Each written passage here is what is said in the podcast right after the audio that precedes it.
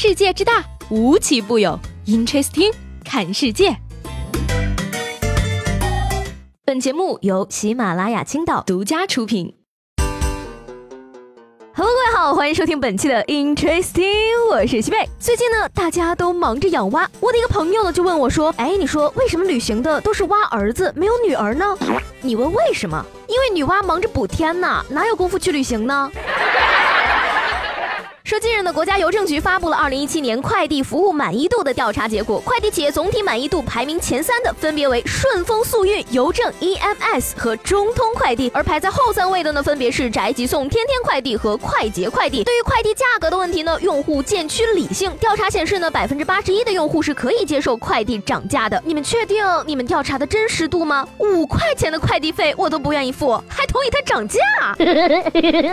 实际上呢，我觉得快递就分。为两档就可以了嘛，顺丰和其他。至于 EMS，有句话说得好嘛，全靠同行衬托。不是我说啊，为什么我不愿意付快递费？因为我没有钱呐。你看看别人工资拿了多少，年终奖又拿了多少呀？说在江西九江呢，属于同一集团控股的两家钢铁公司为员工发放了现金红包，其中的一家公司呢，将二点五八亿元的现金红包押运到了现场，每个员工年终奖五万块。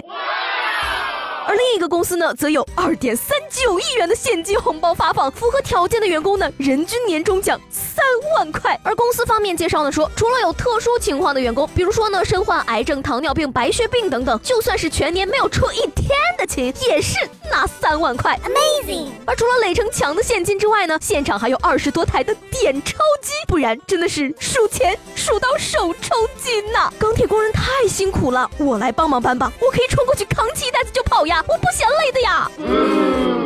年底呢，除了年终奖，聚会也是越来越多了。不知道你们那儿跟亲朋好友吃完饭付账的规矩是怎么样的呢？最近呢，有一名南方的网友惊呆了，因为他发现北方人付起账来基本全靠抢，抢到就赚到了。嗯，而要不是他说起呢，很多人永远也不会知道为什么有人会为了付钱而打架。而北方的网友们呢，却非常的赞同，可不是嘛？我们家都是抢着买单的，而且呀，这个借口上厕所去买单是最常见而且机智的一。种方式了，但是呢，套路用多了，跑厕所的往往就成为了重点防范对象。我今天把话撂这了啊，你们谁也别想给我出去上厕所，什么摔个钱包压倒在地了，男的负责肢体动作，女的负责哔哔场面堪称惨烈呐！从楼上撕到楼下，一路过关斩将到了前台，结果发现真正的战争才刚刚开始。尤其是在手机付款流行之后，往往是比谁先捂住对方的摄像头，或者一把抢下彼此的手机。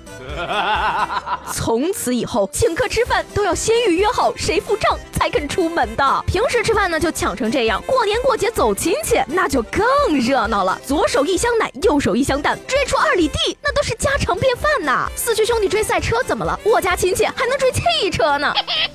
而每逢过年过节呢，孩子们就会发现家长们身上都会出现神秘的淤青。所以呢，年轻的时候啊，一定要注意锻炼，这样呢，老了才能追得上小孩和汽车呀。而这一波操作导致的直接结果就是，大部分南方朋友最关心的还是你们北方人还缺不缺朋友呢？要我说呢，互相请客能够有效的增进感情。曾经呢，我也是抢着付账的，直到大学发现，居然没有人跟我抢了。而最近呢，某位网友总结了一个女生财务自由的几大阶段，可谓是引发了热烈的讨论。奶茶自由，想喝的时候毫不犹豫就拿起手机订奶茶；樱桃自由，想吃樱桃的时候随便买；口红自由，可以看到喜欢的色号，不考虑价格就买下来；酒店自由，出去旅行可以选择自己想住的酒店；包包自由，想买包不用攒钱犹豫，路过了就买下来；买房自由。对此呢，很快就出现了男生的财务自由，分别是精酿自由、精酿啤酒随便喝、数码自由、苹果外星人随便买、球鞋自由、乔丹椰子随便买、汽车自由、法拉利保时捷随便买、手表自由、百达翡翠爱彼随便买。在了解了财务自由的阶段之后，我发现我只能达到奶茶自由，而且买了还不能随便喝，因为喝了可能就会变成月半小公举。所以说，财务自由的这几大阶段，你达到了哪个阶段呢？把你的答案写在节目下方的评论里，说不定呢，明天的节目中我就会翻你的牌子，念出你的留言。那昨天的节目中呢，有位叫超神夜归人的听众说，会不会以后有可乐娃哈哈、可乐矿泉水，以后都是可乐的天下了呢？那我觉得呢，这个担心也不是没有道理的，毕竟呢，可乐鸡翅这种神奇料理也已经存在很久了嘛，说不定哪天可乐鸭脖子就会变成畅。消零食了呢。